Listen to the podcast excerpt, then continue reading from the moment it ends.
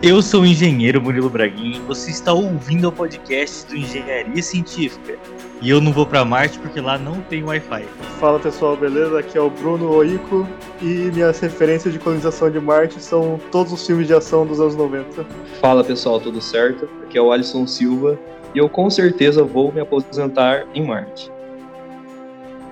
No podcast de hoje a gente vai falar sobre as tecnologias que vão levar a humanidade para Marte. A gente vai falar sobre a nova corrida espacial, vai falar sobre a construção em Marte e vai falar como que o ser humano pode deixar esse planetinha Terra aqui e começar a explorar novos planetas e morar lá. Murilo, você tá ouvindo isso? Tô ouvindo o quê? É o som do Mexer. Cara. Esse podcast é um oferecimento da Benaz Engenharia, projetos em BIM, modelagem e compatibilização em BIM para construtoras, consultoria para escritórios, cursos básicos, intermediários e avançados em ferramentas como Revit, ArchiCAD, Navisworks, Tecla BIM Site, além de vídeos e imagens renderizados. A Benaz Engenharia tem abrangência virtual nacional. Acesse benazibim.com.br ou mande um e-mail para contato.benase.gmail.com. Os links estarão aqui na descrição. A Benase Engenharia está oferecendo exclusivamente para os ouvintes do Engenharia Científica um cupom de desconto de 10% nos cursos, projetos, modelagens e compatibilizações para a pessoa que falar BIM Londrina quando entrar em contato com eles. Basta dizer BIM Londrina que eles já vão saber que vocês são ouvintes aqui do Engenharia Científica. Por que Marte? Essa é a primeira pergunta. Porque já deu da Terra, né? É, já ficou muito pequeno já. A população mundial tá aumentando pra caramba, né? Sempre vai aumentar. Fala do Wall-E também. Faz todo sentido falar de Wall-E, velho. Porque como é que foi a, o, a história do filme do Wall-E? A humanidade, ela foi se autodestruindo. Foi poluindo muito o planeta até que o planeta chegou no, no nível que ficou insustentável para a vida. E o que, que, fizeram? Fizeram uma mega nave. Não, não achei que você ia levar tão a sério essa dica, não. Fizeram uma nave e eles foram pro espaço, sem rumo, para algum lugar. Não sei se tinha um, um, um, destino. Eu acredito que não. Eu acredito que não tinha um destino, pelo que eu lembro da história do filme. E daí a humanidade fica vagando ali naquela nave e aquela nave é passa a ser um novo planeta é tipo uma arca de Noé, assim, levando a população toda, os seres humanos, seres humanos todos pra, pra qualquer lugar, certo? Até que daí o Wally é o robô que ficou na Terra, porque ele é um robô que mexe no lixo. E aí ele é. descobre lá uma vida, a plantinha, e a nave manda seus drones, aquela robozinha que é par romântico dele, par romântico, né? a Eva. Ela, a nave mãe, ela manda esses robôs para todos os lugares, os cantos do universo, para ver se descobre vida. E ela descobre vida na Terra novamente. Na verdade, no, no começo do filme você não sabe o que é a Terra. Você vê um planeta lixão, né? Depois que eles voltam e daí falar, ah, é a Terra então. Por exemplo, lá na nave eles tinham uma tecnologia absurda para manter todo mundo vivo e bem alimentado e só curtindo, né? É, exatamente. Sabe qual tecnologia que é essa? É a tecnologia da Pixar. é a animação digital. É assim Isso, chama. onde todo mundo vive bem pra caramba. Mas sabe o que eu acho interessante nesse filme? A evolução da humanidade depois que descobriram aquela cadeira maca que flutua. Você vê que ninguém mais anda. Essa cadeira maca é o patinete que você anda sentado, né? Exato, você anda deitado, né? Os caras ficam deitados. Deitado, é. E daí, o que acontece com a evolução do ser humano? Não se mexe mais, aí fica cada vez mais obeso. E eu lembro no, no filme ainda mostrava um raio-x assim da evolução do, do humano, do ser humano, e os ossos, tipo, diminuindo, assim. Faz todo sentido, né? Sim, não vai usando mais, vai definhando. Que é o que dizem, por exemplo, de um colono marciano, porque em Marte tem um pouco mais de um terço da gravidade da Terra. E qual é o problema de, das pessoas nascerem em Marte? E dizem que, como a gravidade é muito menor, essas pessoas teriam problemas de voltar para a Terra.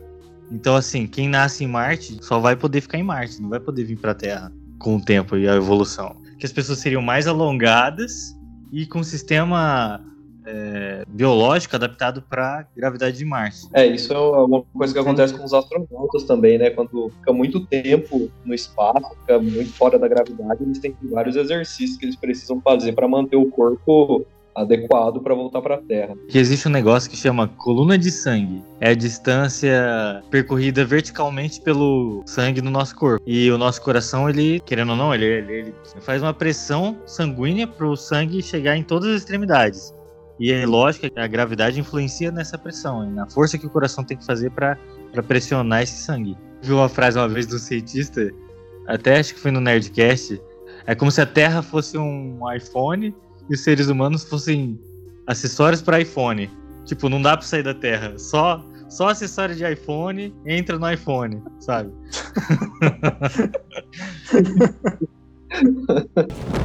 Welcome to Earth.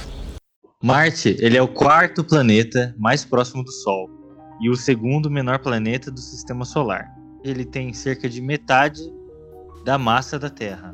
Ele apresenta uma coloração avermelhada pela presença de óxido de ferro na sua superfície, por isso o nome Marte em homenagem ao deus romano da guerra. Ele possui duas luas, Phobos e Deimos. Sabe o que eu acho mais maneiro, cara, dos planetas? É que todos eles têm nomes gregos de mitologia grega.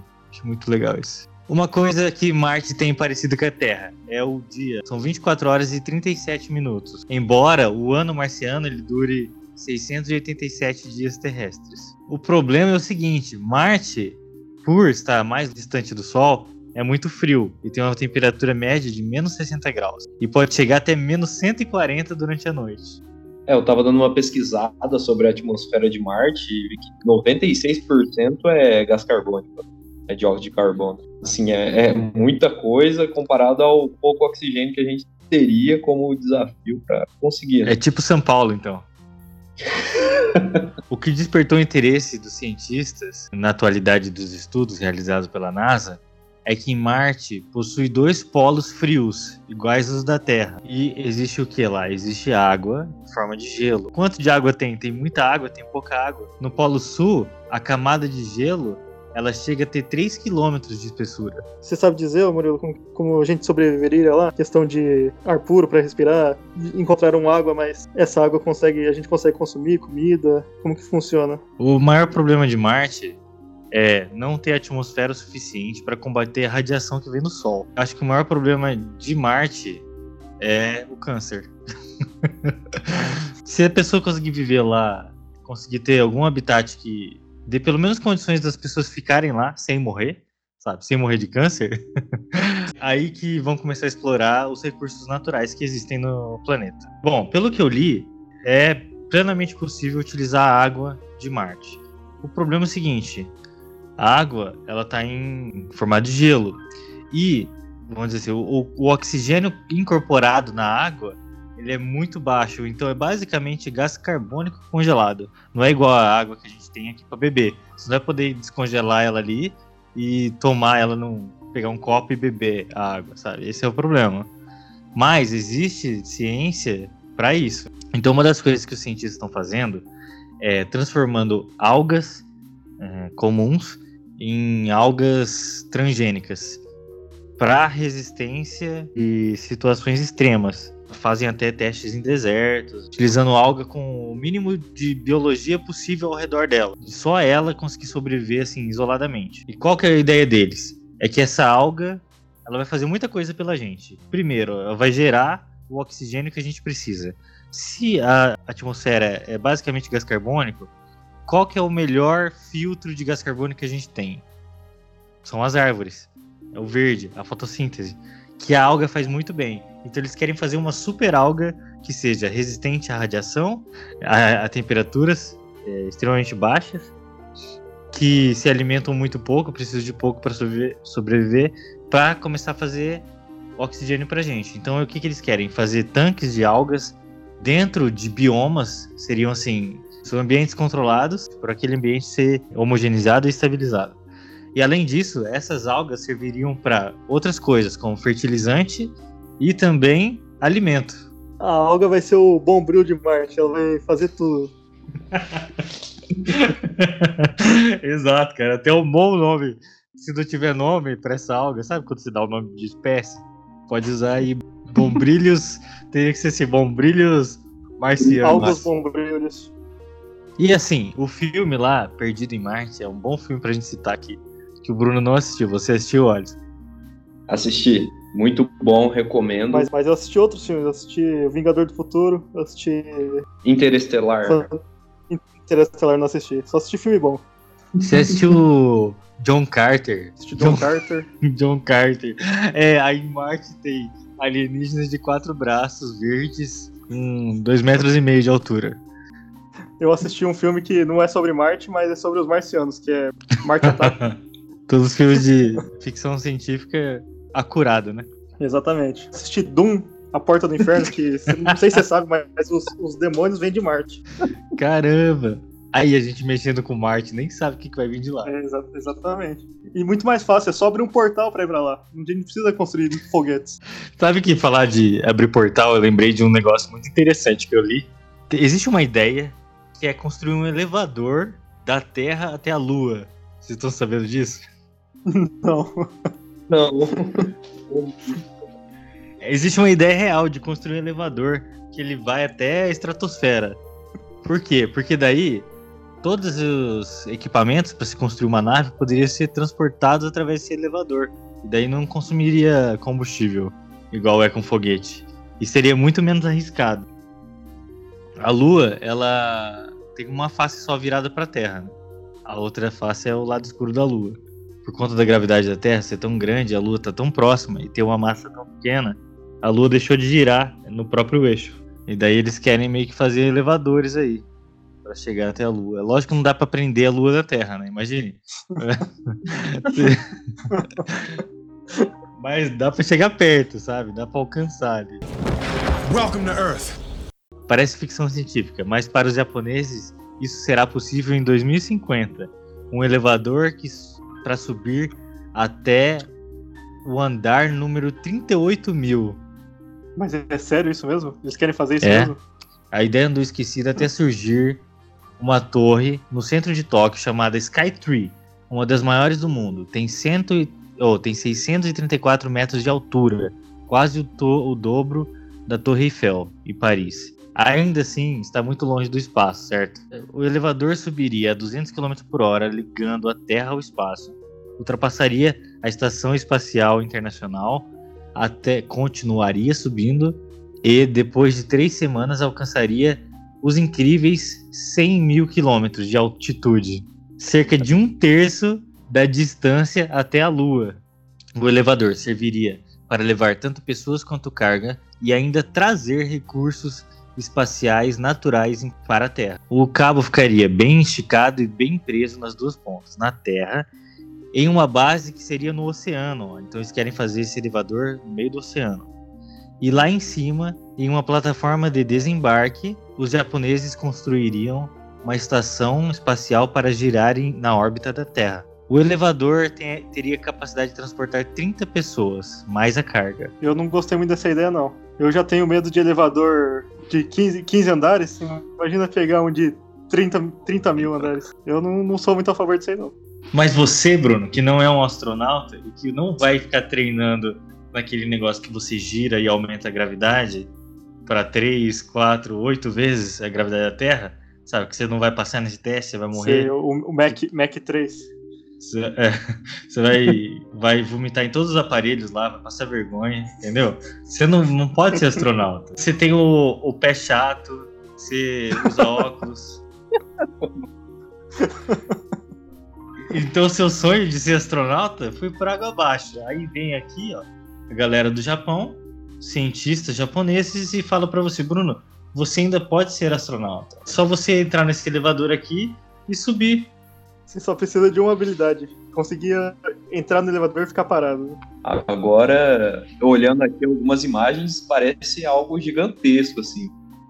E, para ter uma sustentação firme com a Terra e acabar não cedendo, teria que ser uma obra frondosa de engenharia.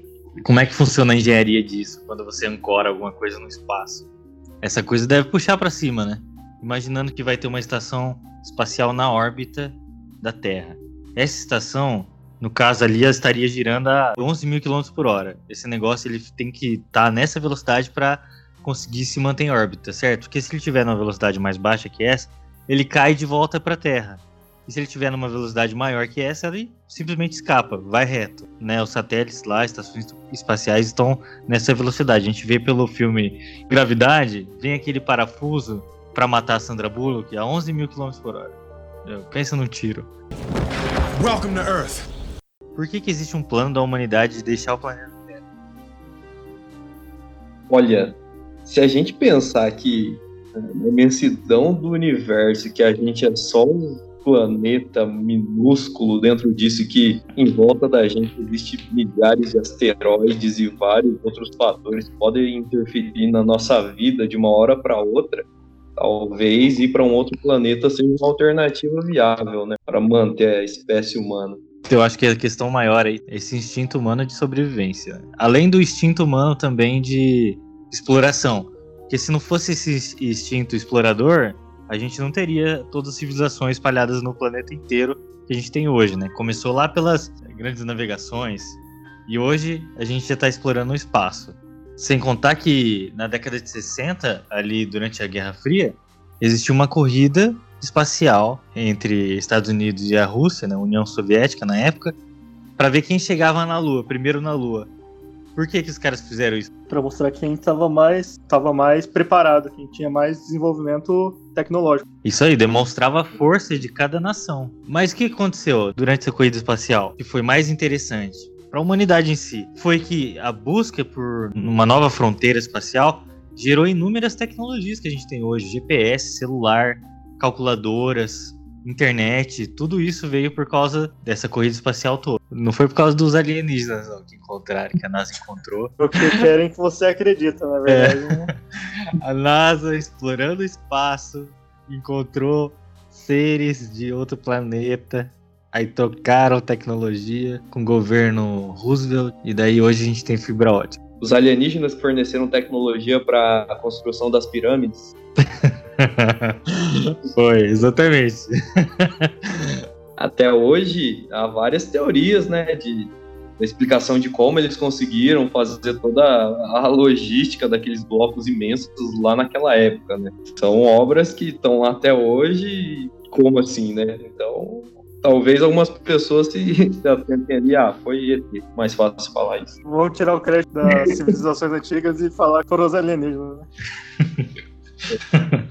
Porque dizem que a pirâmide, ela não é dizem, né? É o fato que a pirâmide tem 365 metros por 365 metros. Que daí condiz com os dias do nosso calendário. E daí, por isso, só podem ter sido alienígenas. Sabe o que vai acontecer algum dia? Vai ter um mega terremoto. Aí as pessoas vão ficar sem entender. Ah, isso que está acontecendo terremoto, né? Aí Daqui a pouco você vai ver, olha pro lado, tem tá todas as, três pirâmides de Gizé lá subindo com três mega foguetes, assim, ó, pro espaço.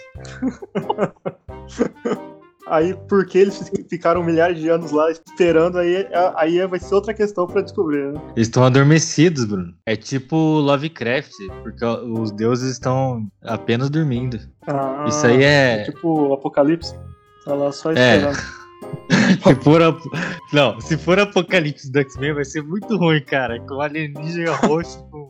parece um, um chiclete mascado. Não dá não, cara. É o Ivan Uzi do filme dos Power Rangers. É, exatamente.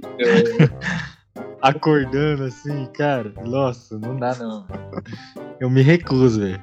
Todo esse desenvolvimento, toda essa tecnologia que foi desenvolvida, corrida espacial e tudo mais, veio muitas soluções para vários problemas, né? Veio um período ali pós-guerra e tudo mais. Durante a guerra também já foram desenvolvidas tecnologias que nos ajudam até hoje. É, resta perguntar se a humanidade vai esperar ter um outro problema tão grandioso assim para começar a correr atrás de estar tá preparada. Né? Sabe qual que é o maior poder da humanidade? É o poder do cagaço. De uma hora para outra, cara, tem um cara lá, Coreia do Norte, sabe? Aquele cara lá, ele dorme segurando um botão vermelho, assim, ó. aí, de uma hora pra outra, ele acordar à noite, aí ele aperta esse botão vermelho, aí, cara, não, tem, não vai sobrar planeta. Vai sobrar meio planeta só. Foi graças à corrida é, espacial que a gente teve naquele período, década de 60 até a década de 70 ali, que a gente tem várias inúmeras tecnologias que a gente tem hoje. Muitas coisas que a gente nem percebe, tipo agricultura, várias coisas, meteorologia, melhoraram por causa disso. Qual que é a, a premissa? Então, beleza, a humanidade tem que sobreviver. Ah, é legal. Então, para a humanidade sobreviver, a gente não pode ter uma casa só, a gente tem que ter duas casas, porque se uma casa for destruída, a gente tem a, a segunda casa pra gente, pra gente ir, entendeu? Quebrou seu celular, o que, que você vai fazer? Se não tiver outro, você vai ficar sem até conseguir ir na loja comprar outro, né? Ou arrumar. Exatamente. Então, mas o planeta vermelho é muito atrativo para os seres humanos. Por justamente isso que a gente já falou aqui no começo. Tem um, cara maluco, é, o homem de ferro da atualidade, Elon Musk, CEO da Tesla e da SpaceX, que tem planos mirabolantes para o homem chegar em Marte. Então, o que está acontecendo hoje, 2019? Empresas privadas estão à frente das novas corridas espaciais. E daí eles querem explorar como? Para turismo, para mineração e para habitação, que daí é o grande foco do Elon Musk. O Elon Musk, inclusive, tem o foguete que faz transporte de suprimento, né, para satélites, né? É uma tecnologia que ele está fazendo, se eu não me engano, para desenvolver esse transporte de pessoas. Segundo ele, lá até 2025 a gente vai estar tá conseguindo orbitar Marte já, né? A população. Vamos ver, tá perto. Elon Musk destacou que está trabalhando em um foguete internamente chamado de BFR, seria Big Fucking Rocket. A proposta é que esse sistema substitua os atuais Falcon 9 e Falcon Heavy, concentrando todos os investimentos. Para a espaçonave, a empresa está desenvolvendo novos tanques de oxigênio líquido, turbinas e aprimorando as tecnologias de aterrissagem. A previsão de Elon Musk é que os primeiros pousos em Marte aconteçam em 2022, com pelo menos duas espaçonaves de carga. Nela, a empresa pretende verificar a existência de água e identificar perigos para a missão tripulada. Além disso, serão implantadas infraestrutura básica de energia e suporte para futuras aterrissagens. Em 2024, a SpaceX pretende enviar as primeiras missões tripuladas para Marte, compostas por quatro espaçonaves. Dois foguetes trarão membros de equipes e outros dois terão mais equipamentos e suprimentos para construir o início da colonização no, no planeta. Welcome to Earth. Na verdade, o, o, Elon Musk ele tem a proposta de terraformar Marte, que é um negócio monstruoso. É você pegar o planeta, deixar ele com as características da Terra, né? Exatamente. Atmosfera, atmosfera temperatura, é, ter plantas, rios, oceanos. Isso é a ideia de terraformação. Tanto que na apresentação que eu vi dele, última apresentação, acho que foi esse ano mesmo. É, atrás dele, assim, dois telões e no meio tinha um globo, um globo marciano. Não é um globo terrestre, é um globo marciano. E daí, conforme ele falava, durante a apresentação dele, no decorrer da apresentação dele, Marte ia se transformando em, em Terra. Os caras sabem fazer Marte, né? Mas é um negócio impossível.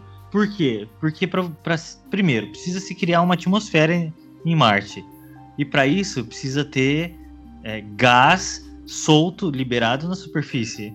Outro detalhe é que Marte não, não tenho. Não, não é certeza disso, pelo que eu vi, pelo que eu li, mas Marte não tem um, um núcleo ativo. E não conseguiria manter uma atmosfera densa o suficiente presa nele, ao redor dele mesmo é, eu o, o, estudioso falando que assim a, a principal barreira que tem para a colonização de Marte, até fazer essa terrificação, né, deixar Marte de acordo com a Terra e com as condições que a gente precisa para viver, é, primeiro tem que fazer a água fluir sobre a superfície de Marte, né? Então pegar esse gelo que tem na superfície e transformar ele em, na forma líquida é, daí tem vários projetos lá que, que eles apresentam, e o, o, principal lá é como se fosse um espelho gigante que orbita Marte, e que ele funciona como se fosse uma lupa. Ele pega os raios solares,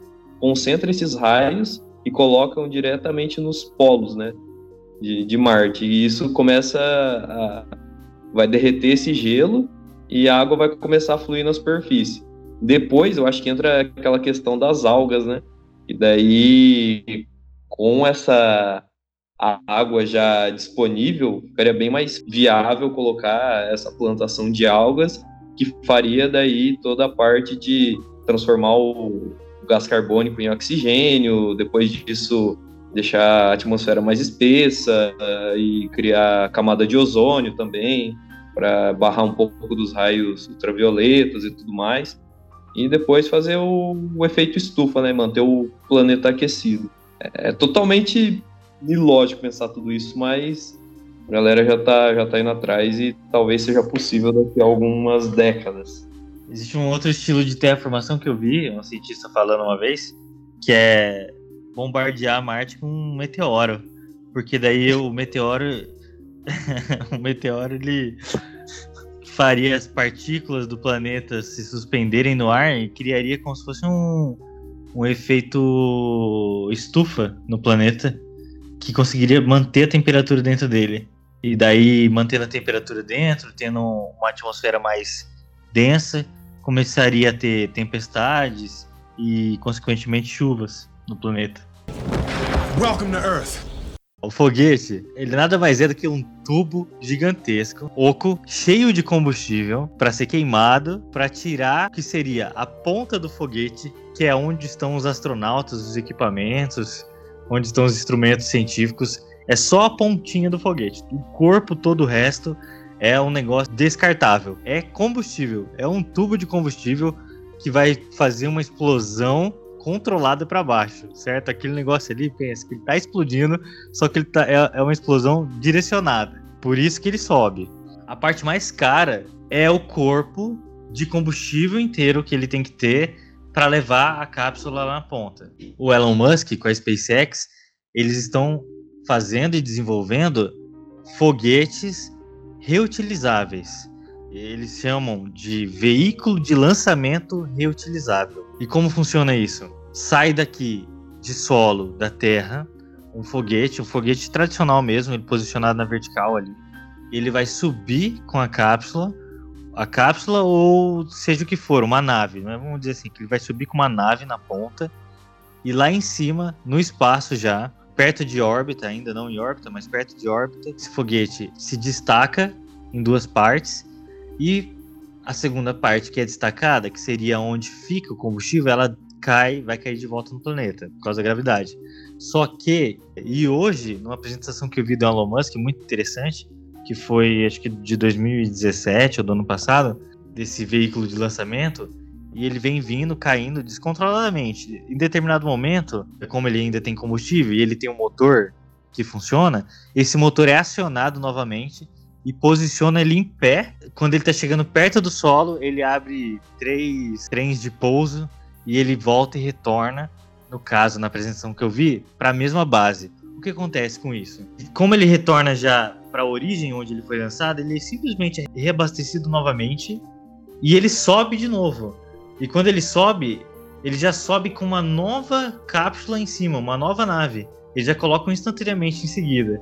E daí lá no espaço, essas duas naves se encontram. Na verdade, o que acontece? No vídeo que eu vi, uma nave foi para lá com, vamos dizer assim, com tripulação, e a segunda nave vai com equipamentos e combustível, e elas acoplam lá em cima, e existe um novo reabastecimento, só que já agora já no, no espaço, ali em órbita. Cara, achei muito legal isso. Então, assim, quantidade de dinheiro que é economizada por conta do veículo de lançamento ser utilizável é gigantesca. E é por isso que a SpaceX está na frente de qualquer outra empresa que está tentando tirar os seres humanos do planeta Terra.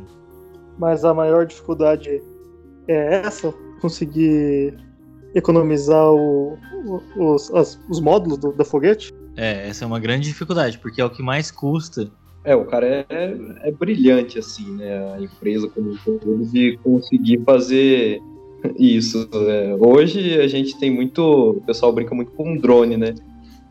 Os caras estão brincando com o lançamento de foguete e faz o negócio parar em pé, manda para o espaço e faz esse tanque de combustível parar em pé para ser reutilizado e com isso economizar dinheiro, agilizar o próximo lançamento e tudo mais, e que vai acelerar essa corrida até a chegada em Marte. E eles têm testes muito interessantes. Conseguiram fazer um foguete desse retornar e pousar numa balsa. Imagina o seguinte: pousar em terra firme é, já é um negócio difícil. Vocês concordam que é um negócio difícil?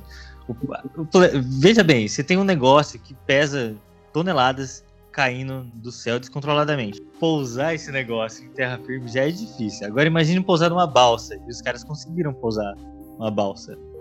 E no segundo teste que eles fizeram, era o seguinte: nesse veículo de lançamento tinha três foguetes auxiliares. Imagine que você tem um tubo central único e mais três tubos menores auxiliares. São também motores. Em determinado momento dessa, dessa subida do, do foguete, desacoplaram esses três auxiliares e desceram os três e os três pousaram ao mesmo tempo, cara. No mesmo momento. Os três juntinhos. É, depois dessa aí não tem como duvidar, hein? Eu acho que agora eu vou comprar minhas passagens pra Marte agora. Mas não é só a, SpaceX que tá trabalhando nisso, né? Tem várias empresas, vários países também que estão trabalhando forte aí na. Porque a, a Índia também tá querendo fazer os, as decolagens tripuladas também. A China tá fazendo já. A Índia é tipo o Brasil pra frente, né, mano? É tipo o Brasil com, com potencial. É com foco, né, cara? A Índia é o Brasil com foco, né? Welcome to Earth. Questionamento seguinte de algumas pessoas. Por que estão investindo milhões e milhões de reais pra tentar mandar o homem pro espaço novamente, sendo que tem muitos problemas aqui na Terra? De fome, de um monte de coisa. Caramba, boa pergunta, hein? Isso é uma ótima pergunta. Acho que pode ser também um dos motivos de por que sair da Terra, além da, da característica humana de querer desbravar, de querer descobrir coisas diferentes, também é questão de recursos, né? A Terra, querendo ou não, tá ficando escassa de recursos e não é necessariamente Marte que vai suprir isso, mas Marte é um primeiro passo, às vezes, né? Talvez. De Marte, a gente pode partir para outro planeta, a gente pode descobrir coisas em outros planetas que supram uma necessidade que a Terra já está ficando exaurida. Então, às vezes, você pode ver como um investimento, teoricamente, não como um gasto. Mas a galera tá morrendo de fome hoje, Bruno. E aí? Morrendo de fome hoje, cara. Eu acho que assim, por exemplo, Bill Gates, né? Cara já fez um milhão de coisa e já inventou muita, muita tecnologia e trouxe muita inovação, né? Para a humanidade como um todo. E agora ele investe também em várias outras ideias que justamente é, vão ajudar a humanidade hoje da Terra, que tem aí suas dificuldades de fome, dificuldade de saúde, né?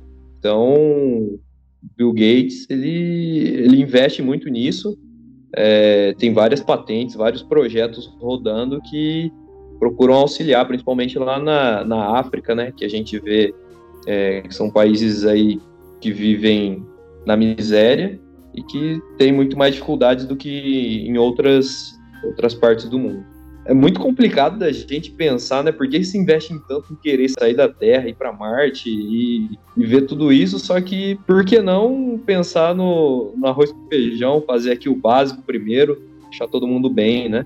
Então, talvez aí até a ganância humana, é, o status, o sucesso interfira muito nessa parte. Pode ser bem isso, é bem uma pergunta bem capciosa, né? Não tem uma resposta fácil para isso. Eu gosto de uma resposta que uma vez eu vi um cientista falando, que é o seguinte: é, investir no espaço para quê? Para gerar tecnologia e com a tecnologia melhorar a vida de todo mundo.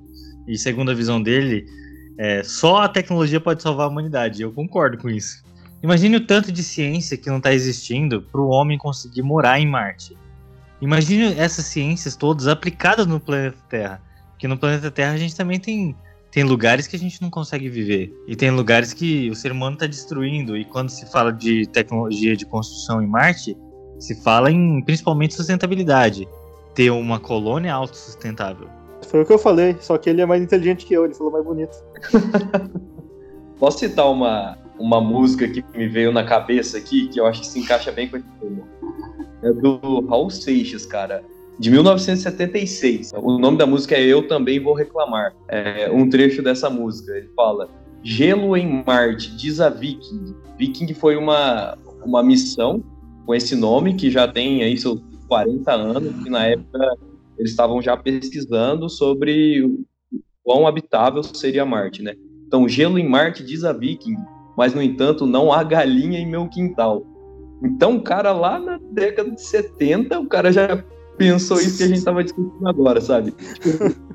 Ah, os estudos estão falando que existe gelo em Marte, que isso, é, a água, a base da, da sobrevivência humana, existe lá em Marte. Só que, meu, não tenho nem o que comer aqui na Terra. Por que, que eu tô preocupado com gelo em Marte, sabe? Então, é só um comentário mesmo. E sabe por que, que o Raul Seixas falou isso em 1970, né? Alienígenas. Alienígenas, cara. Ele se encontrou com os alienígenas. Por que, que você acha que ele era daquele jeito lá? Ele nasceu há 10 mil anos atrás. Ele deve ter visto um alienígena aí no meio desse caminho aí. Exato, cara. Alienígenas do passado. Você acha que ele morreu? Ele não morreu, ele foi embora. Foi pro planeta dele. Nessa mesma música ele Mas- fala, né? Dois problemas se misturam, a verdade do universo e a prestação que vai vencer. Boa. Não, mas é bem isso mesmo. Foi só essa- esse trecho aí que você reflete bem o, que o, questionamento do Murilo. Vai ser uma, uma coisa que vai continuar, já vem acontecendo, vai continuar acontecendo. E quem sabe, de- mesmo depois que chegar em Marte, os problemas vão continuar. né? Não vai ser porque chegou em Marte que isso vai acabar. Chegar em Marte, cara, os problemas vão aumentar. Porque a galera de lá vai querer ser independente da Terra. Vai gerar uma guerra aí. No Brasil já tem o Sulito, né? Aí vai ter o Martito lá. Marte independente. É, Welcome to Earth. Para o ser humano sair da Terra e morar em outro planeta, precisa ser simulada as mesmas condições que tem de vida na Terra. E o que ele precisaria? Precisaria de um ar equivalente ao nosso para respirar, água, comida, abrigo, principalmente em Marte contra radiação, falta de pressão, frio e roupas. É, Qual é a maior mentira daquele filme do Matt Damon lá, Perdido no Espaço? É o astronauta conseguir colocar a roupa de astronauta sozinho. Essa é a maior mentira. Porque é o seguinte, no filme lá, eles usam um traje espacial super segunda pele, sabe? Enquanto que os nossos astronautas precisam usar um negócio gigantesco. eu- é que eu, eu não assisti. Ele colocou, então, aquelas, aquelas blusas térmicas lá, aquelas blusas de subir, fazer caminhada. É, ele tem até um, um traje espacial bem interessante, bonito, até laranja. É quase, é quase um motoboy. Eu achei que ele tava com a roupa do, do astronauta o tempo todo. Eu só vi a capa do, do DVD, então eu achei que ele tava daquele jeito o tempo todo. Então, ele fica com a roupa de astronauta quando ele tá fora da base. Com a roupa normal dentro da base. O que dá pra entender é que aquela base tem paredes conseguem barrar né, o clima marciano. A NASA apresentou um modelo de conceito de casas para o planeta vermelho. O projeto foi executado por um especialista da própria NASA em conjunto com designers e arquitetos e foi chamado de Mars Ice Home. Como o nome indica, a estrutura de habitação é feita de gelo. Olha que incrível. Pelas imagens, a casa lembra uma grande cápsula que pode ser inflada e cheia de água que se torna gelo por causa da temperatura. É, o mesmo princípio do iglu, talvez, só que o iglu é quente por dentro, né? Ele isola o calor. Eu vi também um outro projeto e também poderiam fazer abrigos subterrâneos. Então, para proteger de radiação também, até temperatura, é, tem essa opção do gelo e também fazer abrigos subterrâneos, em montar cavernas, alguma coisa assim, para fazer essa proteção. Principalmente durante a noite, né, que as temperaturas caem bastante.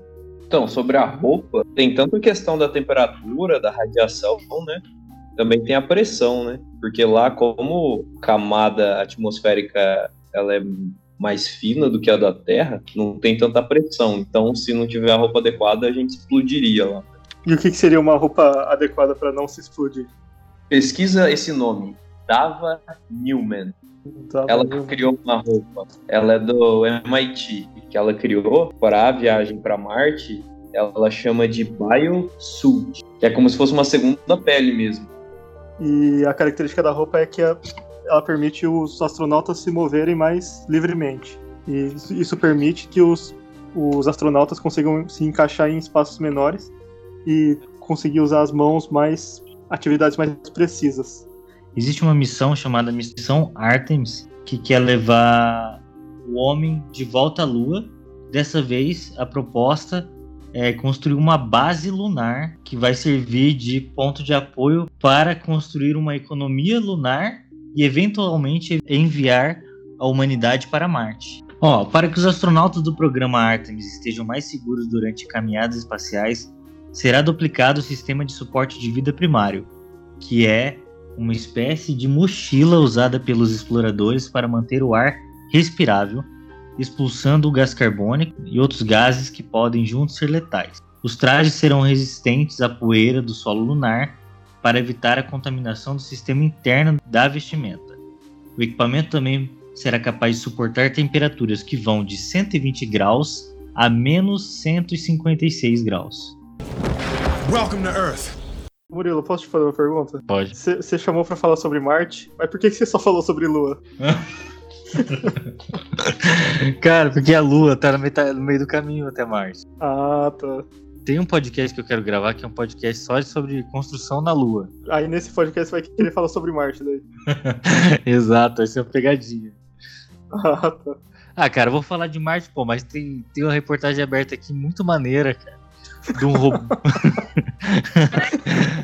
Ó, veja aí. Esse, a ideia, ó, ouvintes, a ideia desse podcast era pra falar de Marte, certo? Mas pra falar de Marte tem tanta coisa antes que é tão legal. Por exemplo, a Rússia, ela enviou o primeiro robô humanoide pro espaço. Vocês sabiam disso? Não, não Ó. sabia não. Ó, o robô, ele tem 1,80m de altura, ele pesa 160 quilos. E também tem rede social, por acaso, chama Skybot F850. Procurem aí no Instagram que vocês vão encontrar. O robô Fedor. Qual o nome do robô? Fedor. Ou Fedor, né? Depende do jeito que você lê.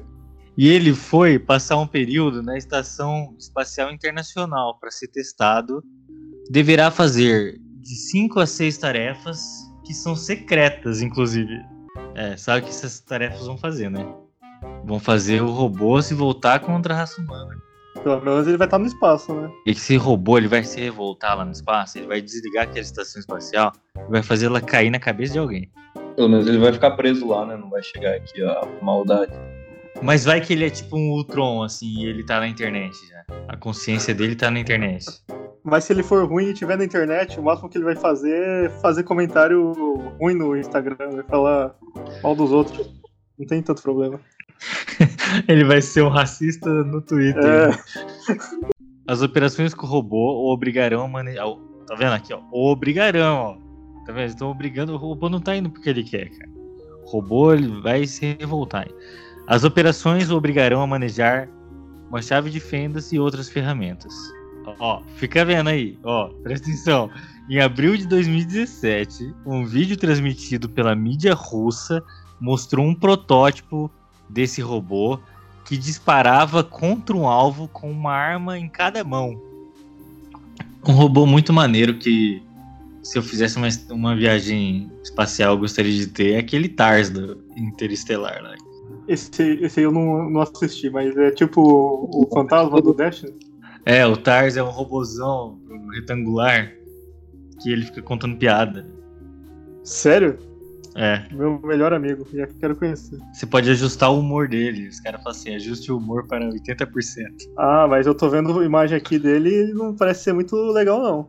Ele, ele parece o do, do 2001. Agora digita aí no Google assim, ó, Tars Walk.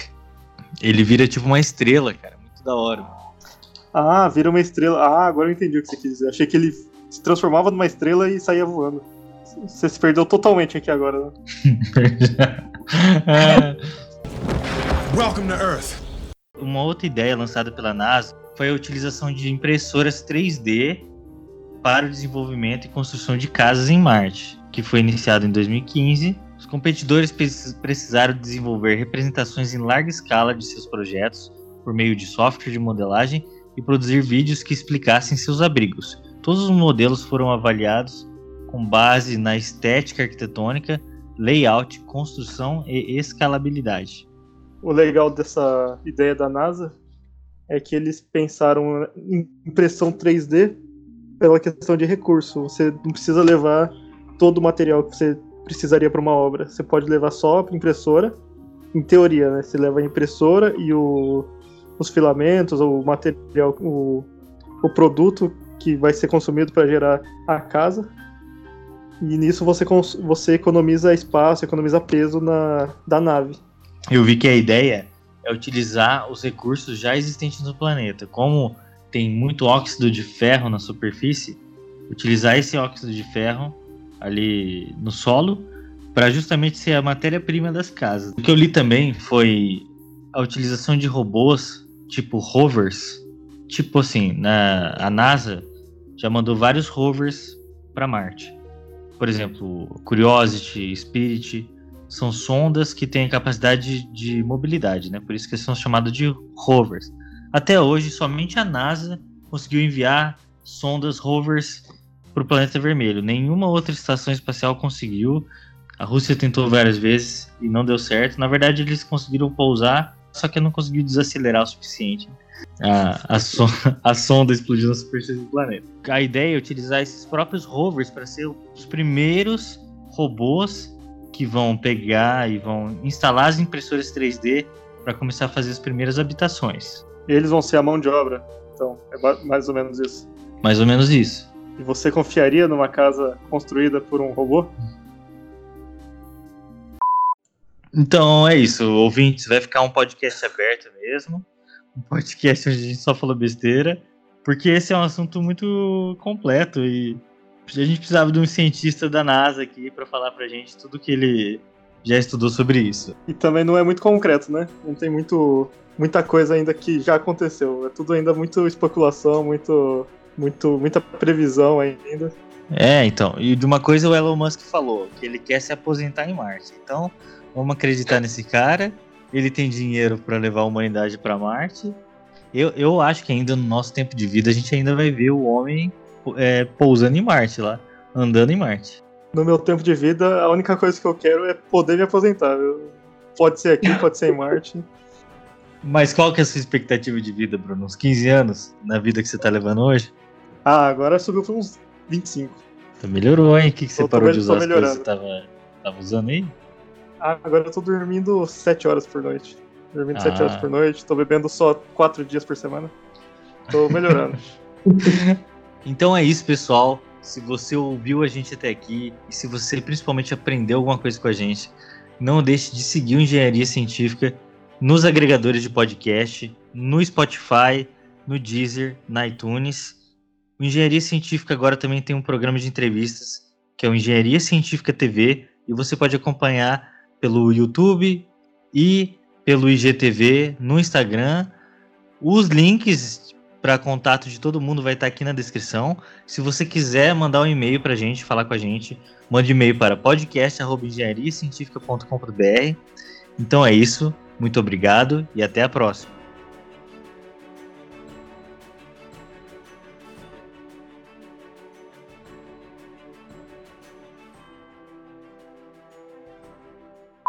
Sempre acha rosto em Marte, né? Aí é engraçado. Fala assim, rosto encontrado em Marte. Aí, beleza. Aí você tem, tem uma imagem que mostra o rosto em Marte lá. Rosto marciano.